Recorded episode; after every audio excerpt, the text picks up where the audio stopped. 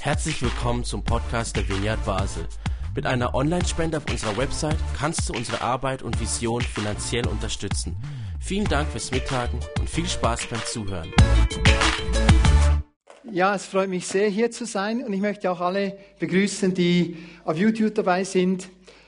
Es gibt Möglichkeit, auch dann Fragen zu stellen. Ich habe die Predigt so ähm, gemacht, dass nach jedem Punkt gibt es die Möglichkeit, Fragen zu stellen und ich gehe gerne auf diese Fragen ein. Der, die erste Folie hier ist möglicherweise ein Schock für einige. Lehre uns bedenken, dass wir sterben müssen, auf dass wir klug werden. Das ist ja nicht unbedingt das Lieblingsthema von uns allen, denke ich. Der Tod ist nicht das, was wir bedenken wollen, bedenken müssen. Das ist ein, ein Zitat aus Psalm 90, Vers 12. Moses, der berühmte Moses, der das Volk Israel aus Ägypten geführt hat, dieser Staatsmann, der auch von Gott die zehn Gebote erhalten hat, hat ein Gebet formuliert, das ist Psalm 90. Und dies wird jetzt eben dem Moses zugeschrieben. Und da kommt vor, lehre uns bedenken, also eine Bitte an Gott. Gott, lehre uns bedenken, dass wir sterben müssen, auf dass wir klug werden. Ja, was hat das mit uns zu tun? Ich denke, äh, mal schauen, wie das funktioniert. Jetzt bin ich aus. Jetzt ist gut. Der erste Punkt, dank Corona ist es öffentlich ein Thema, dass wir alle irgendwann sterben müssen. Dank Corona. All den Maßnahmen, all dem, was unternommen wird, ist im Jahr 2020 bis jetzt noch gegen Ende September ist das ein ständiges Thema. Wie kann man sich schützen, damit man nicht von einer todbringenden Krankheit erwischt wird, damit man wirklich überleben kann, falls man erwischt wird und so weiter und so fort. Und ich meine das nicht zynisch, ich meine das nicht irgendwie ironisch, ich meine das ernst. Wir sind fast gezwungen jetzt, seit Monaten, uns mit dem Thema dass unser Leben endlich ist, mit dem uns endlich einmal auseinanderzusetzen. Ob wir wollen oder nicht. Und das werte ich einmal sehr, sehr positiv. Ist sehr positiv. Warum sage ich das? Man kann auch vom Tod überrascht werden. Ist nichts Schönes. Ich blende mal zurück in meinem Leben, in meinem eigenen Leben. Ich bin 55 Jahre alt. Vor zwölf Jahren hatte ich eine Konfrontation mit dem, dass das Leben endlich ist, wie sich das niemand wünscht, wie sich das niemand vorstellt.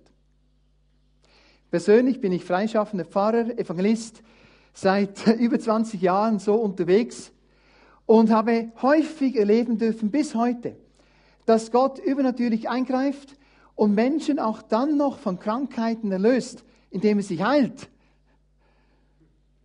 Durch Wunder, dort wo sogar medizinisch gesehen sehr oft nichts mehr möglich war, hat Gott übernatürlich eingegriffen. Und Menschen wurden zum Beispiel auch bei nicht todbringenden Krankheiten, Sehbehinderung, Hörbehinderung, Rückenschmerzen, aber auch bei todbringenden Krankheiten wie Tumoren.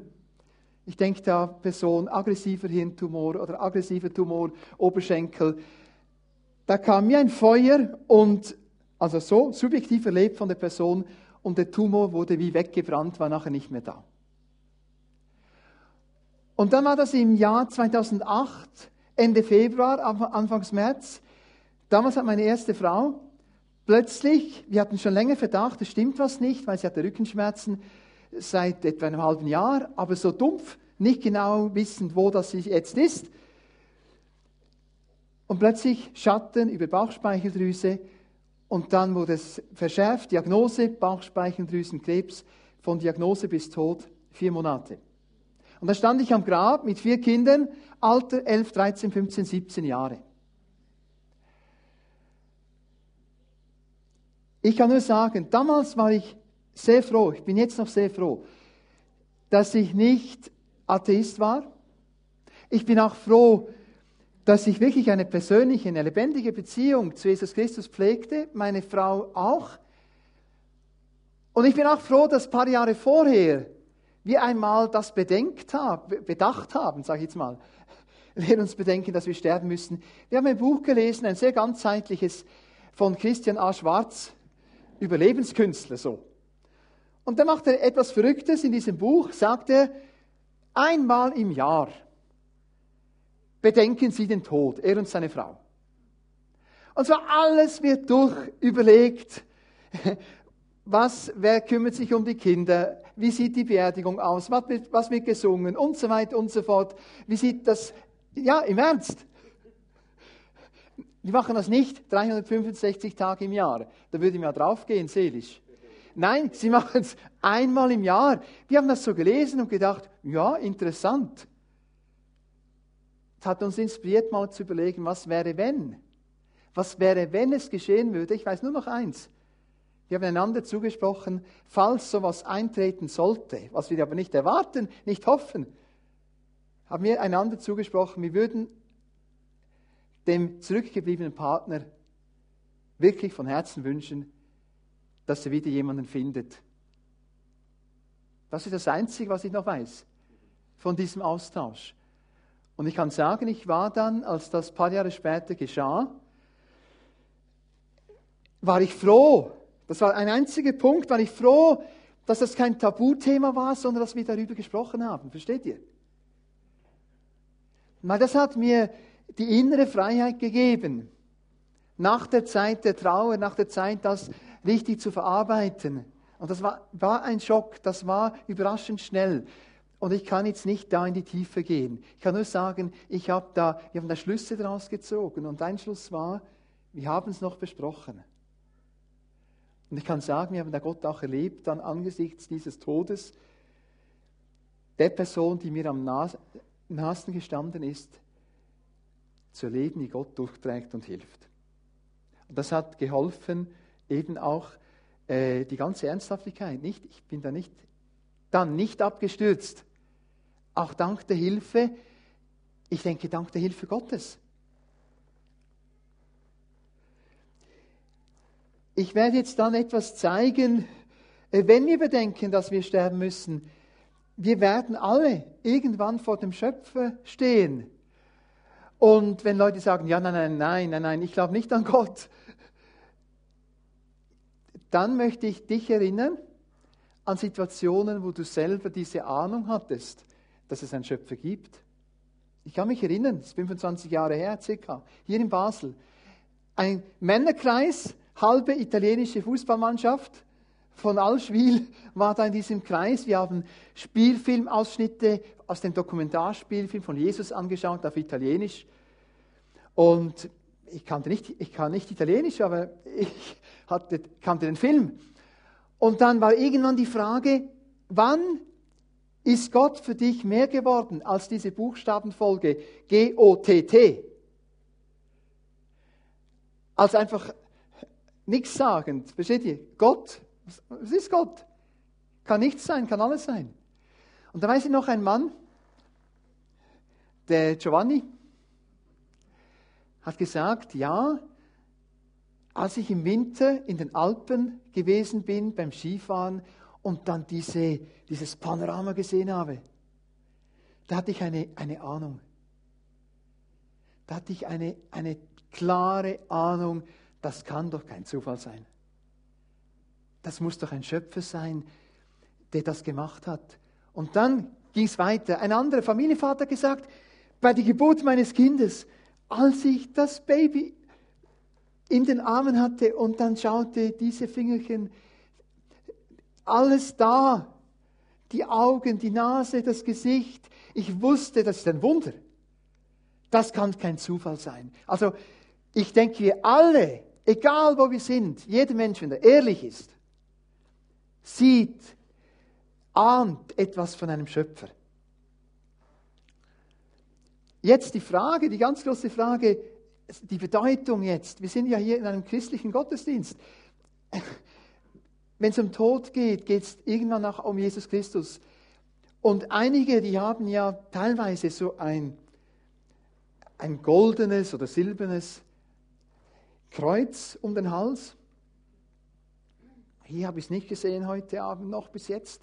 Ich sage auch nicht, dass ich danach suche. Ich sage einfach, je nach christlicher Tradition, wo man hingeht, sieht man so ein Symbol.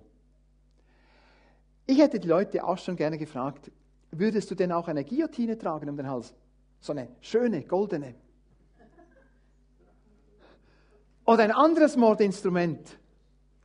Weil es deutet hin auf Jesus Christus, der am Kreuz gestorben ist, ist ja nichts Schönes, ist etwas total Grässliches. Aber das goldene Kreuz als Schmuckstück um den Hals zeigt die Bedeutung von etwas, was grauenhaft ist, was absolut schrecklich ist, was aber uns Menschen verwandeln kann. Und auf das möchte ich jetzt eingehen, wenn wir bedenken, dass wir irgendwann vor dem Schöpfer stehen werden, ist es wichtig zu verstehen, was ist denn die Bedeutung von Jesus Christus? Nämlich Gott, der Mensch wurde und am Ende seines Lebens nicht nur Mensch war, sondern wie ein Opfertier abgeschlachtet wurde. Ich sag's mal etwas unschön. Ob das einem jetzt gefällt oder nicht gefällt, möchte ich jetzt über die Bedeutung reden. Jesus wurde bestraft, damit wir Vergebung bekommen. Das sind jetzt Zitate aus der Bibel zusammengesetzt. Jesaja 53, Vers 10, Lukas 23, Vers 4. Jesus wurde verwundet, damit wir geheilt werden. Jesaja 53, Vers 5, 1. Petrus 2, 24. Ich möchte auf das zweite eingehen. Ich werde nicht auf alles vertieft eingehen, sondern euch eine Ahnung mal vermitteln oder einen Gedankenanstoß. Wie oft habe ich schon wunderbare Heilungen erlebt, wo Menschen bewusst wurde, Jesus am Kreuz, leidend, Schmerzen erleiden, Krankheiten tragend. Er hat das für mich getan.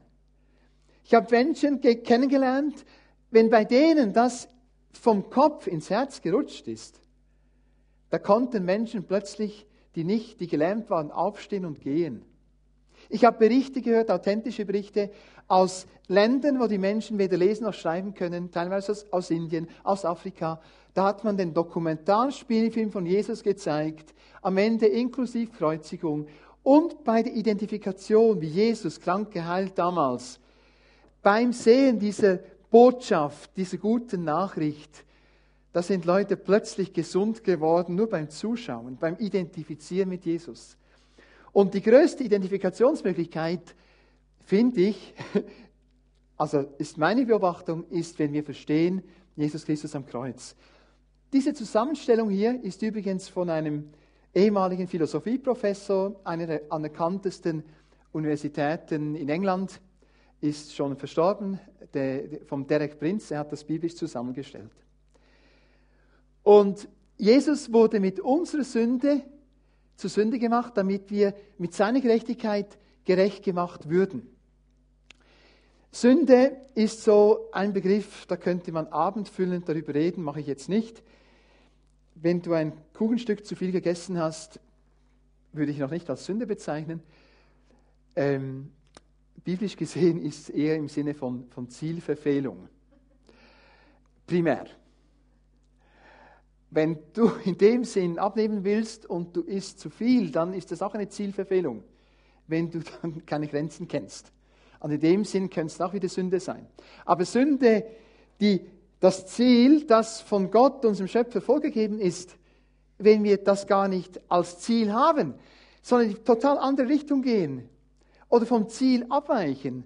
Manchmal ist eine kleine Zielabweichung mit einem Kompass unterwegs auf dem Meer kann gravierende Folgen haben, versteht ihr?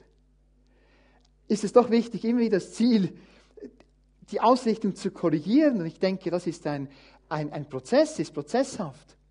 Bei mir persönlich, ganz offen gesagt, im Alter von fünf Jahren habe ich Jesus Christus als, also vor 50 Jahren, habe ich, als Fünfjähriger habe ich Jesus Christus vor dem inneren Auge gesehen, wie er hängt am Kreuz.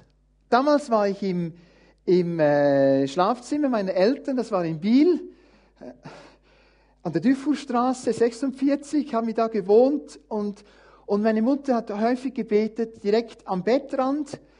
Sie hat sich hingekniet, hat gebetet und ich weiß, irgendwann als Fünfjähriger habe ich mich dort auch hingekniet und plötzlich sehe ich vor dem inneren Auge Jesus am Kreuz. Wie er am Kreuz hängt, wie er leidet. Und ich wusste zutiefst in meinem Herzen, er hat das für mich getan. Er hat meine Schuld getragen. Ich weiß jetzt, man denkt, ja, fünfjährig, was hat er schon für Schuld? Nein, ich wusste damals schon, ähm, dass ich wütend sein kann und meine Wut kann verletzend sein, und zwar buchstäblich verletzend. Also ich habe Jesus als, als Erlöser, als Erretter, der mir die Schuld vergibt, als Fünfjähriger erlebt. Es dauerte dann nochmal fünf Jahre. Als Zehnjähriger habe ich dann so stark gelitten unter diesem Jähzorn, dass ich dreinschlagen konnte und konnte meine Faust nicht mehr kontrollieren. Hatte eine jüngere Schwester, einen jüngeren Bruder. Und ich hatte plötzlich Angst vor meiner eigenen Faust. Nicht für mich, sondern für andere. Versteht ihr? Und da habe ich gesagt, Jesus, befreie mich. Befreie mich vor diesen unkontrollierten Wut. Und er hat mich befreit. Einfache Bitte, Jesus, befreie mich. Da habe ich Jesus als Zehnjähriger erstmals als Befreier erlebt. Es ging dann nochmal acht Jahre. Als 18-Jähriger habe ich Jesus das erste Mal erlebt als, als Heiler.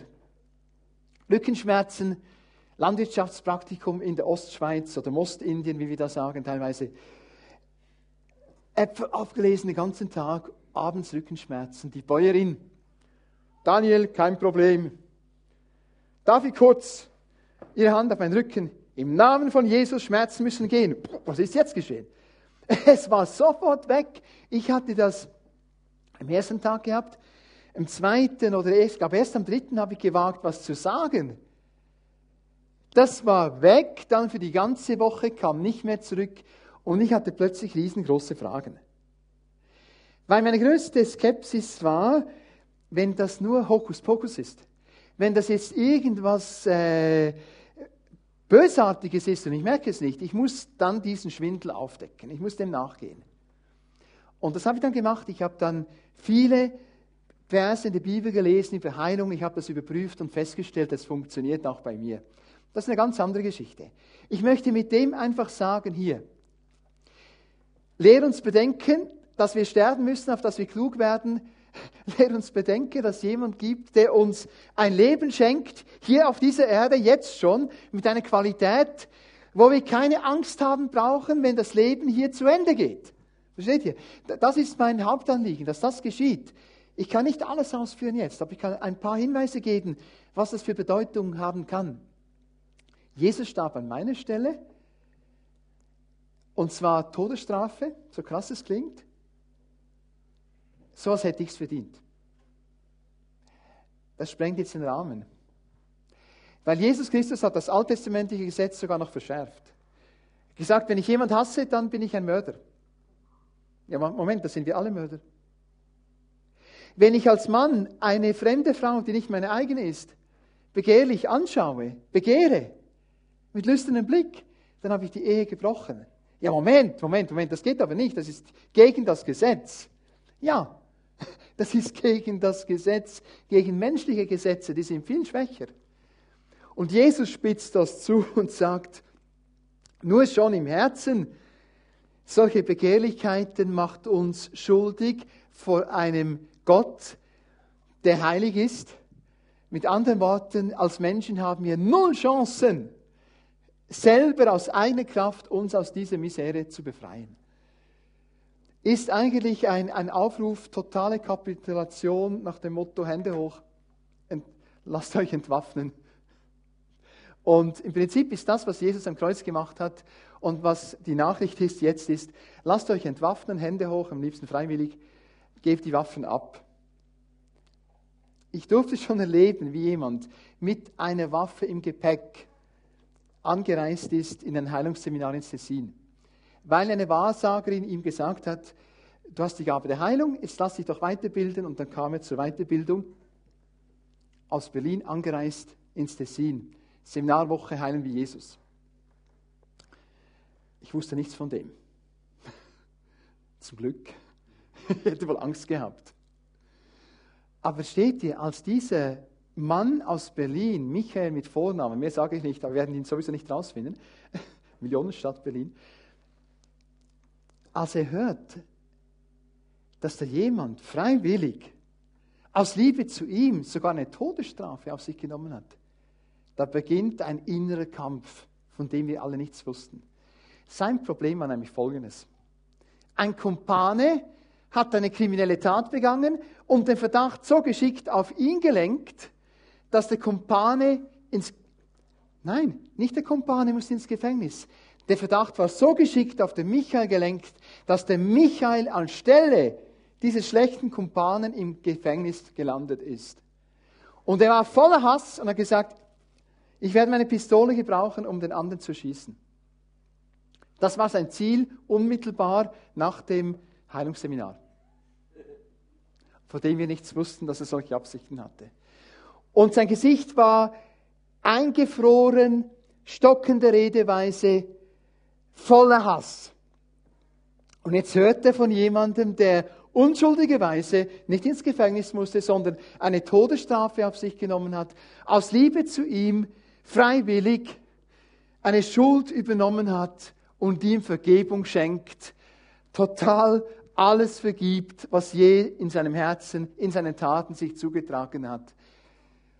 Ein innerer Kampf von zwei, drei Stunden und dann ein völlig veränderter Michael.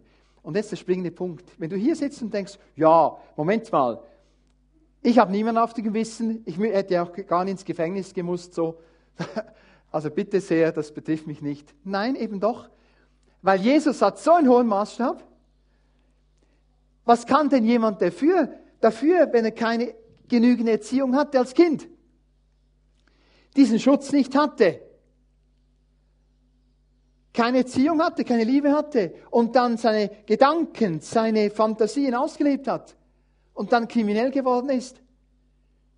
Werden das fair gegenüber denen, die ganz in einer liebevollen Art Erziehung hatten, Eltern hatten und so weiter? Nein, ist nicht fair. Wir sind alle in dem Sinn schuldig geworden vor Gott. Und, und das braucht, ich weiß, das verletzt den Stolz von einigen. Gerade die, die sich besonders Mühe geben, gut zu sein. Gerade die selber denken, sie seien schon Gott. Im Bereich New Age Esoterik sehr oft. Wo es darum geht, die Selbstverwirklichung auf die Spitze zu treiben, zu sagen, wir sind Schöpfer, wir sind Gott. Und, und teilweise ein enormes Selbstvertrauen entwickeln, aber dann plötzlich dasselbe Leben wie ein Freund von mir, ehemaliger Guru in Südfrankreich, auf einer Brücke steht, sein ganzes Lebensexperiment gescheitert. Das war vor etwa sieben, acht, neun Jahren, bin ich mir ganz sicher wann. Und dann hat er Jesus Christus erlebt als Lebensretter. Er war Schamane, er war indianischer und hawaiianischer Heiler, er war Abt in einem tibetanischen Kloster. Er hat eine interessante Karriere gemacht. Aber all diese Versuche, alle Religionen zu kombinieren, zusammenzubringen, ist gescheitert war verzweifelt, Kinder waren, wurden weggenommen, die Beziehungen sind auseinandergebrochen, er wollte sein Leben ein Ende bereiten. Und da ist ihm Jesus begegnet. Dann ist ihm Jesus begegnet.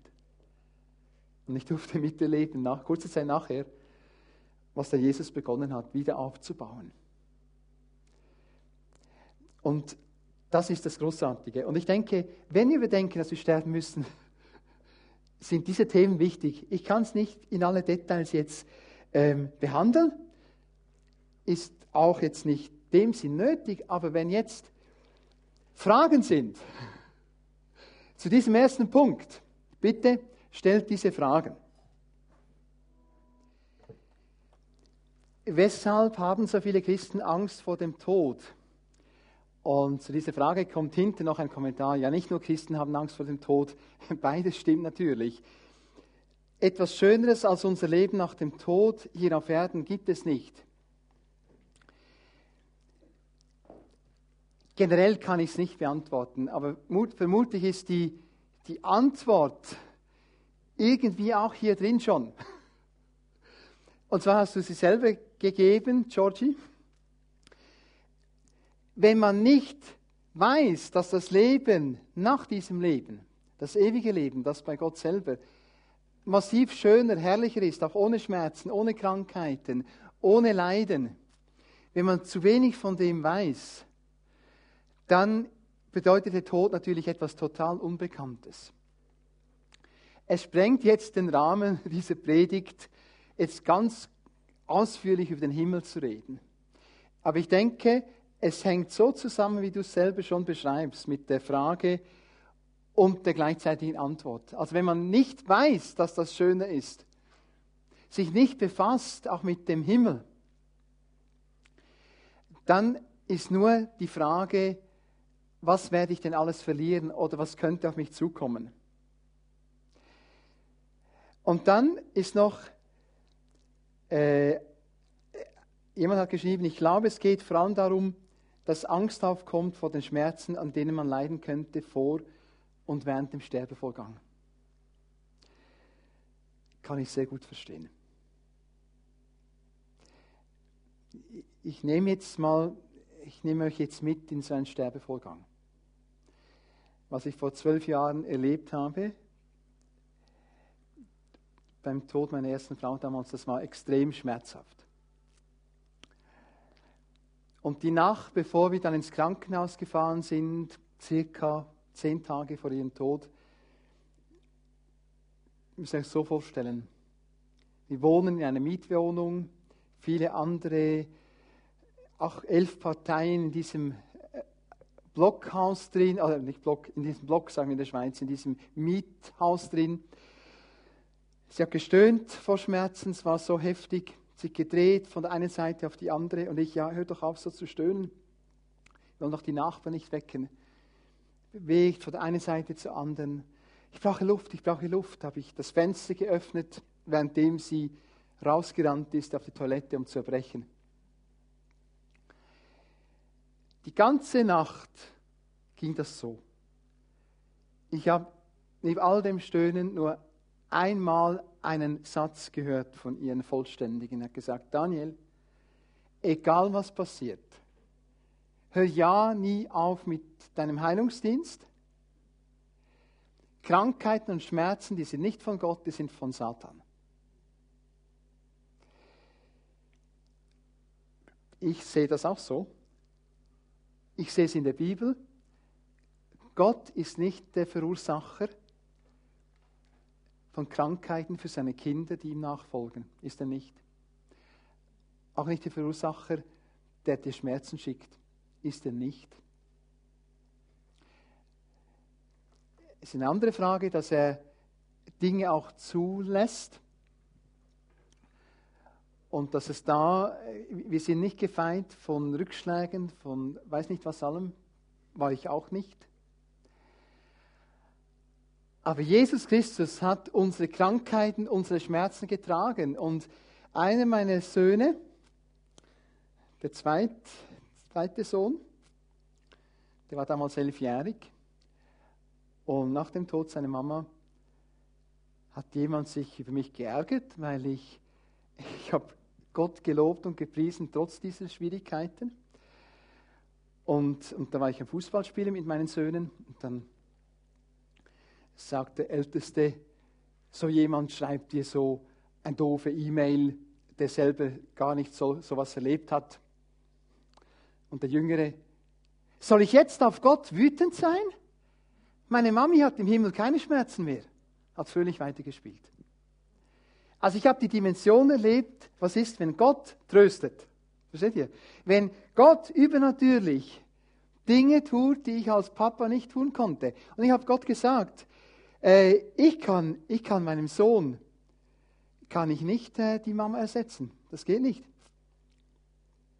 In deinem Wort steht doch, Gott tröstet einen so, wie einen eine Mutter tröstet. Ich habe gesagt, ich nehme dich jetzt bei deinem Wort, was du versprochen hast, und ich warte, dass du schaust, dass meine Kinder getröstet werden. Ich kann das als Mensch nicht tun. Und ich habe übernatürlich erlebt, wie er es gemacht hat. Das würde eine zwei, drei Predigten füllen, denke ich. Ich möchte weiterkommen zum nächsten Punkt. Jetzt habe ich irgendwie den, die Fernbedienung verlegt. Ah, da hinten. Hey, danke. Das ist mega lieb.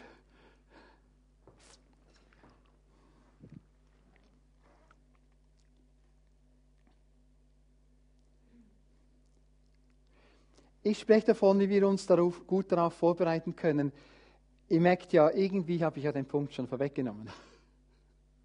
Also der eine Punkt geht zum nächsten über. Wenn wir Jesus persönlich kennen, wenn wir sein Leben mit ihm teilen, dann gilt dieses Versprechen Gottes formuliert in Philippe 1, Vers 6, und zwar für alle von uns, für jeden von uns. Und hört mal zu, der Apostel Paulus konnte das sogar einer ganzen Gemeinde zuschreiben. Das war sehr mutig von ihm, finde ich. Er konnte der ganze Gemeinde von Philippi zuschreiben und sagen, ich bin darin guter Zuversicht, dass der in euch, in der ganzen Gemeinde, also bei jedem Einzelnen, dieses gute Werk angefangen hat. Und jetzt kommt der springende Punkt. Dieses neue Leben, das Gott schenken möchte durch Jesus Christus, das hat tatsächlich damit zu tun, dass Jesus mir auch die Schuld vergibt. Das hat auch damit zu tun, dass ich meine Krankheit, meine Schmerzen ihm hingebe und von ihm Heilung empfangen darf. Nicht immer, aber sehr oft auch. Das hängt damit zusammen, dass ich befreit werde, wie ich selber erzählt habe, von Jähzorn, von anderen Dingen, von Süchten, dass diese befreiende Kraft von Jesus Christus kommt in unser Leben. Und das Stärkste ist das, wenn er in unser Leben kommt und die Führung und Leitung übernehmen darf. Ich habe das erlebt in Rien bei einem Ehepaar, Geschäftsleute, und die haben gesagt, es liegt wie ein Fluch auf dem Geschäft. Ich durfte sie besuchen. Da plötzlich kam raus, 30 Jahre früher hat die Geschäftsinhaberin sich ein Horoskop stellen lassen und eine Aussage war, du wirst immer Geldmangel haben. So war es dann auch. Sie hat Gott um Vergebung gebeten, dass sie Wahrsagerei mehr vertraut hat als jetzt ihm. Das ist eine ganz einfache Sache. Bitte vergib mir, dass ich das gemacht habe. Innerhalb einer Woche hat ein Hauptlieferant einen Restbetrag von dreieinhalbtausend Franken einfach so, ungefragt, erlassen. Schön. Versteht ihr? Das, und wenn ich beginne, solche Sachen zu erleben, dass es sich lohnt, das schlechte Gewissen, die Schuld, Dinge, die mich belasten, Jesus zu übergeben und ihn einlade, in mein Leben zu kommen, dann übernimmt er die Führung und Leitung. Das geschah auch bei diesem Ehepaar. Ich habe denen in dem Sinn die gute Nachricht erklärt, warum Jesus am Kreuz gestorben ist, was er uns alles schenken möchte. Noch bevor ich dazu kam, wir waren da beim Abendessen, das ist fünf Jahre her, beim Abendessen plötzlich, ah, oh, ich habe da Schmerzen in der Schulter. Wie lange hast du das? 25 Jahre. Was geschah vor 26 Jahren? Ja, jemand, der sehr eifersüchtig auf mich war, hat mich von hinten gepackt und auf den Gehsteig das Trottoir geschmissen in der Freien Straße in Basel. Ich hatte mit dem eine Beziehung und wusste sofort, den werde ich nicht heiraten. Der ist gewalttätig. Hast du ihm schon vergeben? Nein. Bist du bereit, das zu tun? Ja. Augenblicklich sagt sie, hey, Moment mal, das ist viel besser. Das ist viel besser. 14 Tage später habe ich sie wieder besucht. Wir haben das Johannesevangelium, ich habe den Film mitgebracht, erstes Kapitel. Wir haben den Film, Dokumentarspielfilm angeschaut und bei Vers 12, Johannes 1, Vers 12 steht, so viele ihn aber aufnahmen in ihr Leben, das ist Jesus aufnahmen, denen gab er die Macht, Gottes Kinder zu werden.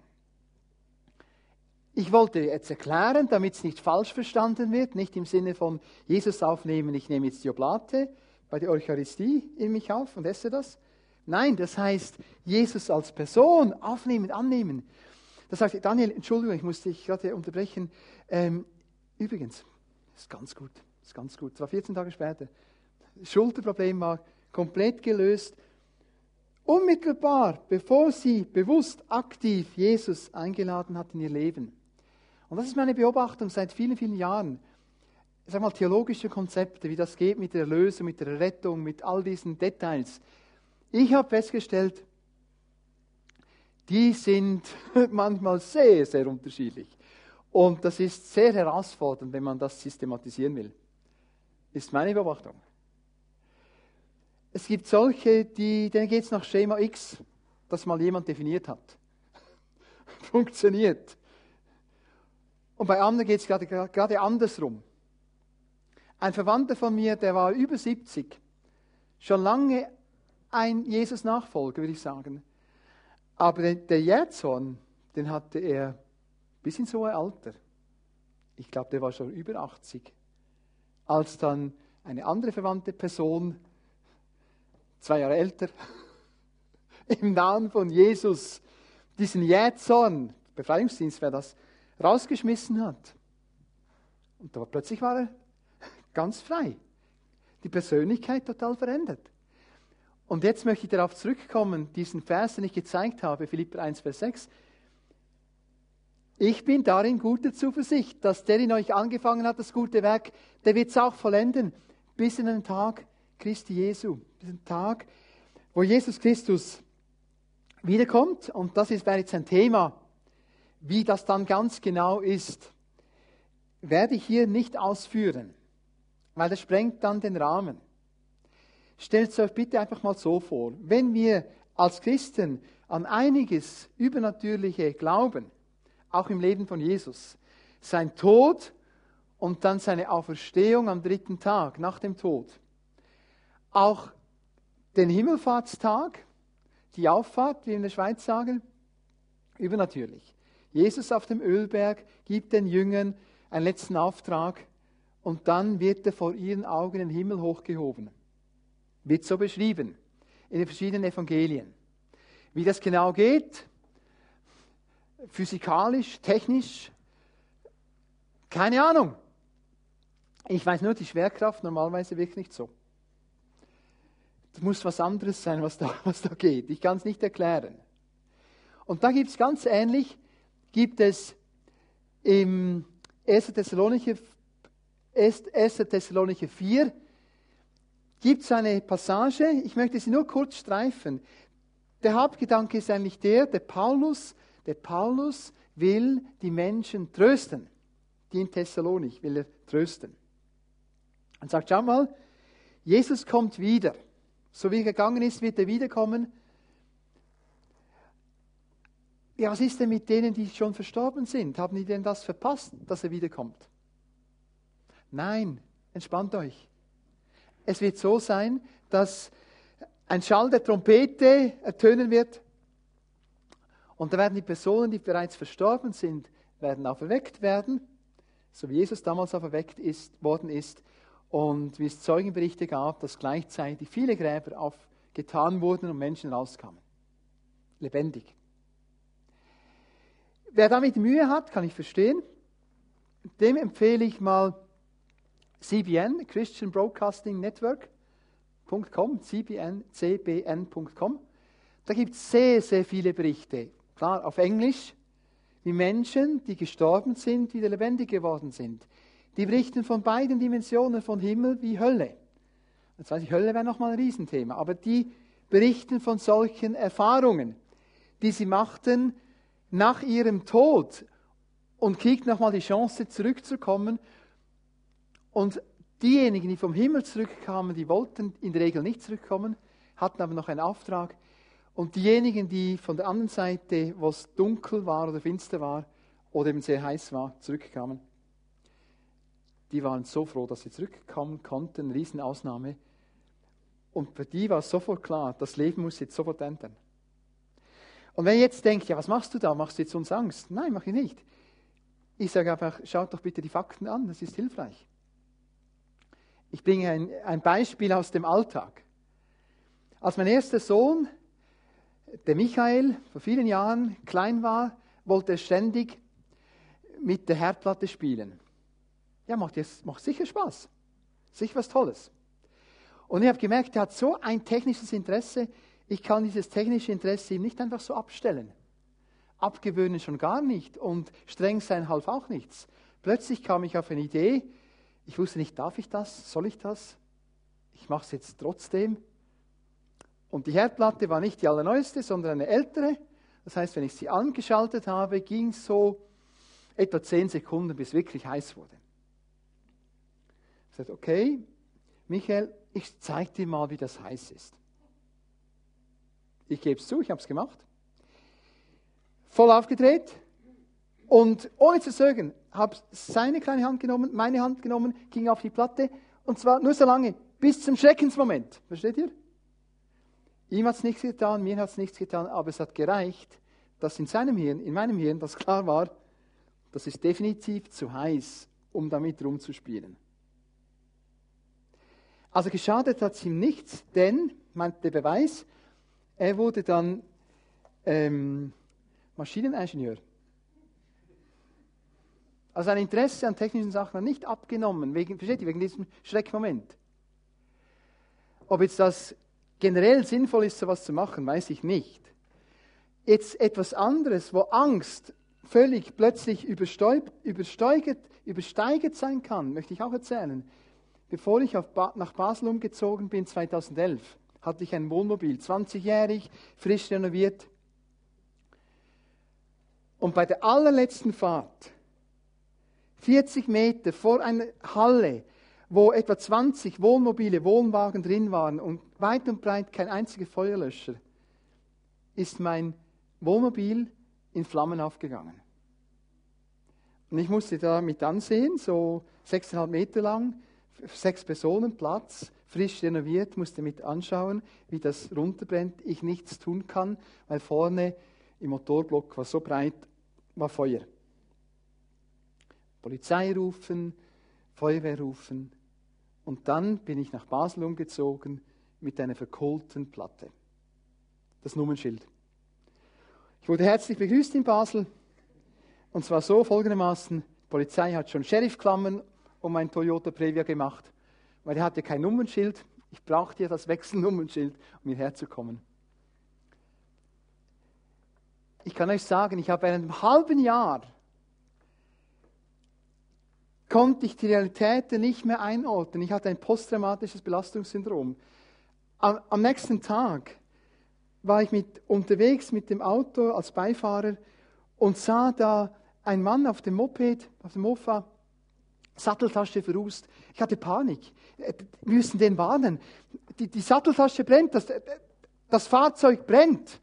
Ich habe erst nachher gemerkt, Daniel, spinnst du? Das panische Angst und ist nicht begründet. Abends, als wir zurückkamen über die Zoll, äh, Friedlingen, am Rhein, sehe ich im Rückspiegel, sehe ich, wie ein Zöllner seine Hand direkt an der Pistole vorbei in die Hosentasche steckt. Ich hatte Panik. Ich war während Monaten in höchster Alarmbereitschaft, total ungesund. Versteht ihr? Was will ich damit sagen? Angst haben ist grundsätzlich was Gutes, aber es muss vor dem Richtigen sein. Und die Dosis muss auch stimmen, sonst stimmt es nicht mehr. Dritter Punkt, was wäre, wenn zweite Welle, Dauerwelle, neue Lockdown, Lieferketten total unterbrochen, Notverrat, Fragezeichen. Ich möchte auf das letzte kurz einsteigen. Und zwar gehen wir weit zurück in der Geschichte 1. Mose 41, 35 und 36. Der Josef in der Bibel finden wir 1. Mose 37, 38, also 39 folgende Kapitel, wie die Josefsgeschichte erzählt. Sehr eindrücklich. Wer Hebräisch lernen will, super zum Einsteigen. Dort ist das Hebräisch am leichtesten. Und dann ist er im Gefängnis hat schon mehrfach Traum gedeutet und kommt dann doch aus dem Gefängnis raus und kann dem, dem König, dem Pharao, einen Traum deuten. Und die Kurzaussage ist die, ihr werdet sehen in Ägypten sieben Jahre Überfluss und dann kommen sieben Jahre Mangel, Hungersnot. Und dank diesem göttlichen Traum, dank dieser Auslegung, dank dieser Warnung, hatte Josef dem Pharao den Notvorrat vorgeschlagen. Und zwar Vorräte anzulegen. Und da wurde Ägypten gerettet, umliegende Länder wurden gerettet, dank diesem göttlichen Vorsorgeplan. Wir sehen hier unsere Bundesräte, wir sind in der Schweiz, aktuell aus, von der Webseite. Und habt ihr gewusst, dass wir auf, auf der Webseite vom Bundesrat auch den Hinweis haben, dass wir Notvorrat anlegen sollen. Ich will euch, will euch kurz sagen, wie, wie das gekommen ist, weil andere Länder haben das nicht, wurde mir bestätigt. Diese öffentliche Anweisung vorzusorgen. In meiner Jugend war es normal, dass man darüber sprach. Es gab Plakate, kluger Rat, Notvorrat. Damals erwartete man den Kalten Krieg, dass der heiß wird. Das heißt, dass die Sowjetunion dann eingreift, also Europa überrennt, Amerika angreift und so weiter. Das war im Militär, das waren die Planspiele damals, die man durchgespielt hat. Aber habt ihr gewusst, dass tatsächlich 1983 dass es einen Alarm gab in der Sowjetunion. Und alles bei diesem Alarm hat darauf hingewiesen, dass jetzt die Nuklearwaffen gezündet wurden in den USA und über den Atlantik kommen und die Sowjetunion vernichten wird. Es war ein Fehlalarm damals. Und der Fehlalarm geschah, weil an dem besonderen Tag, 26. September 1983, bei Sonnenaufgang die Wolken das Sonnenlicht auf eine besondere Art und Weise reflektiert haben, dass der sowjetische Oberleutnant der Luftverteidigung, Stanislav Jev, oh, Jevkrovitsch Petrov, der musste nach dem System, das ihm Atomalarm gezeigt hat, hätte sofort abschalten müssen oder sofort reagieren müssen und quasi die Raketen zünden, um dem Angriff der USA zuvorzukommen. Er hätte das sofort abwehren müssen. Doch eine innere Stimme sagte ihm, er solle dem nicht vertrauen, was die offiziellen Systeme ihm zeigen. Der musste ungehorsam sein in dem Moment, um das zu ignorieren. Und jemand denkt, ja nein, das kann doch nicht sein, das, das, wir waren nie in Gefahr eines Atomkrieges, wir waren tatsächlich mehrfach in Gefahr. Wir hatten da einen Präsidenten in den USA, den Ronald Reagan, der hat so stark gezündelt, dass er einmal bei einer Probe am Mikrofon gesagt hat, ähm, ich habe gerade ein Gesetz unterzeichnet, ab sofort ist die Sowjetunion vogelfrei, in fünf Minuten beginnen wir mit der Bombardierung. Kein Witz. Das war in der Zeit, der Kalte Krieg wurde nicht, versteht ihr, wurde nicht fallen gelassen, sondern man hat es immer aufrechterhalten, legt euch einen Notvorrat an. Kluger Rat, Notvorrat findet ihr auf dieser Webseite bwl.admin.ch. Stichwort Notvorrat, dann kommt ihr auf diese Seite. Ich möchte euch das, euch das sehr ans Herz legen, allen, auch den Deutschen und Österreichern, den Schweizern aber genauso. Weil wenn ich jetzt Politiker ernst nehmen will, und ich will sie ernst nehmen, Bundeskanzlerin Angela Merkel hat davon gesprochen, größte Krise seit dem Zweiten Weltkrieg. Präsident Macron hat davon gesprochen, wir haben Krieg gegen Corona. Man spricht von Lockdown, bevorstehen könnte, von steigenden Zahlen. Wie man das immer deuten will. Ich weiß von Übungen, die geschehen. Ich habe da vertrauliche Quellen. Schweizer Großverteiler weiß ich von einem großen.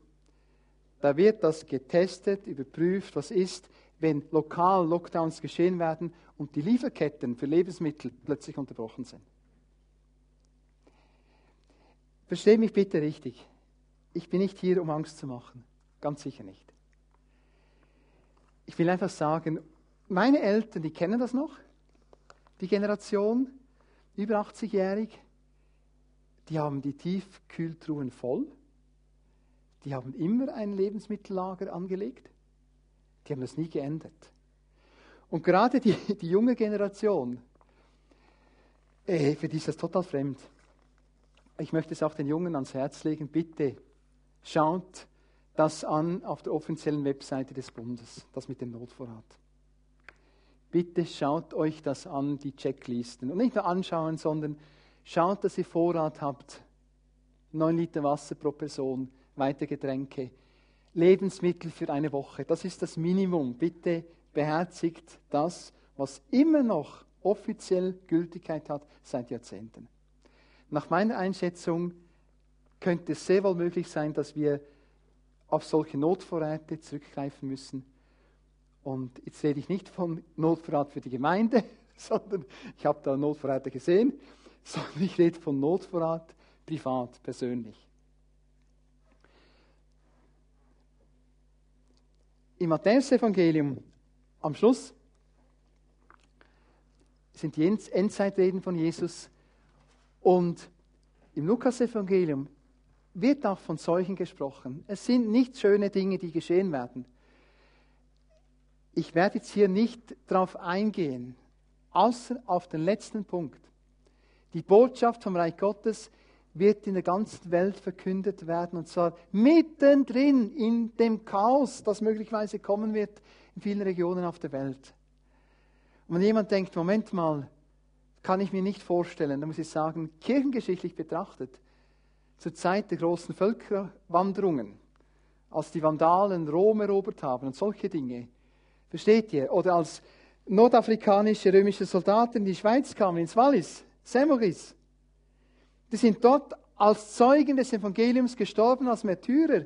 Die haben das Evangelium gebracht. Nordafrikanische römische Soldaten, versteht ihr?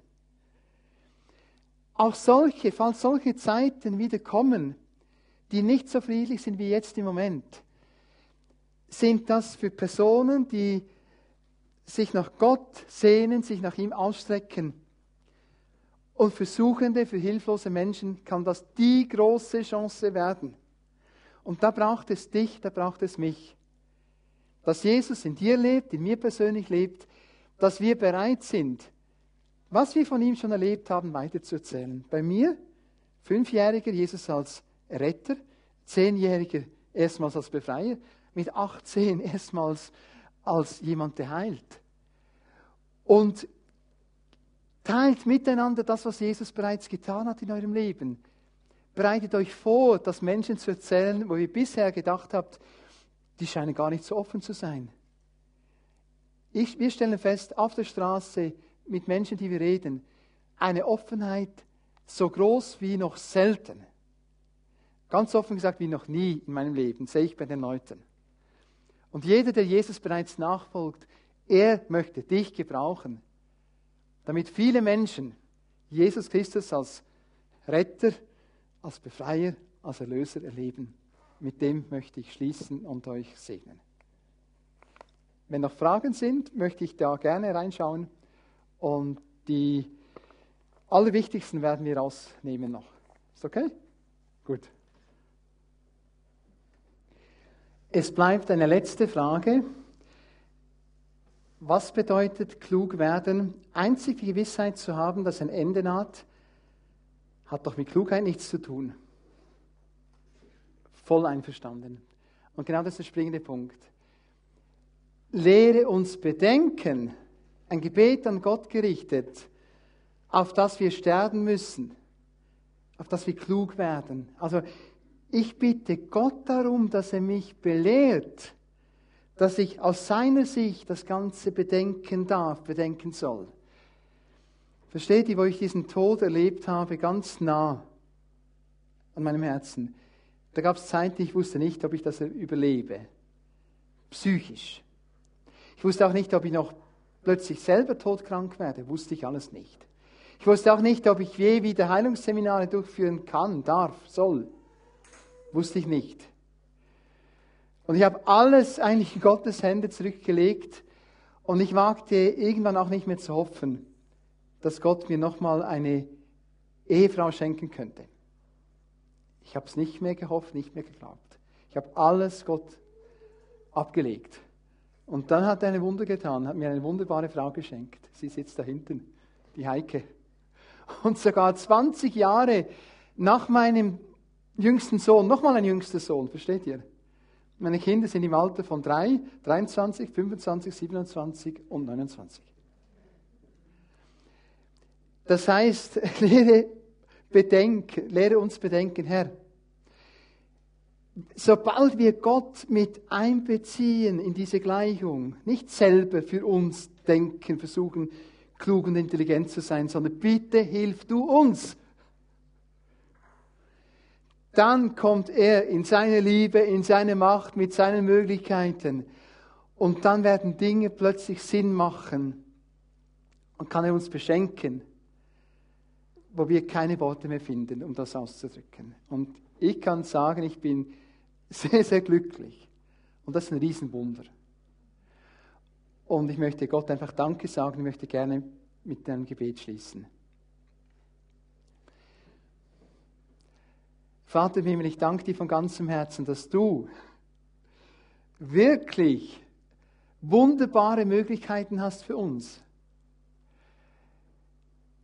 Danke, dass wir durch Jesus Christus partnerschaftlich zusammenarbeiten können. Du kannst uns aus unserem Leben sogar noch Sinn machen, dort, wo wir den Sinn verloren haben, dort, wo der Weg nicht mehr funktioniert hat.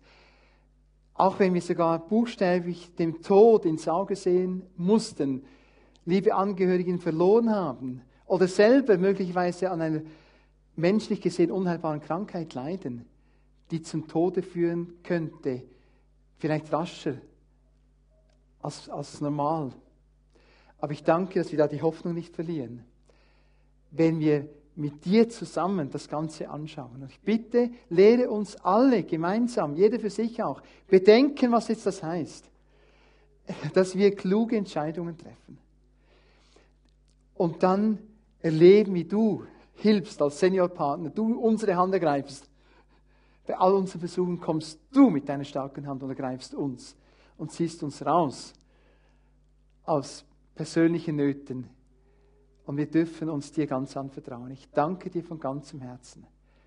Und im Namen von Jesus möchte ich auch Menschen, die da sind mit Schmerzen oder zugeschaltet sind, haltet eine Hand auf die Schmerzen, stelle die andere in die Höhe oder einfach oder auch wenn Krankheiten sind, im Namen von Jesus Christus möchte ich jetzt die Heilung von Jesus Christus zusprechen.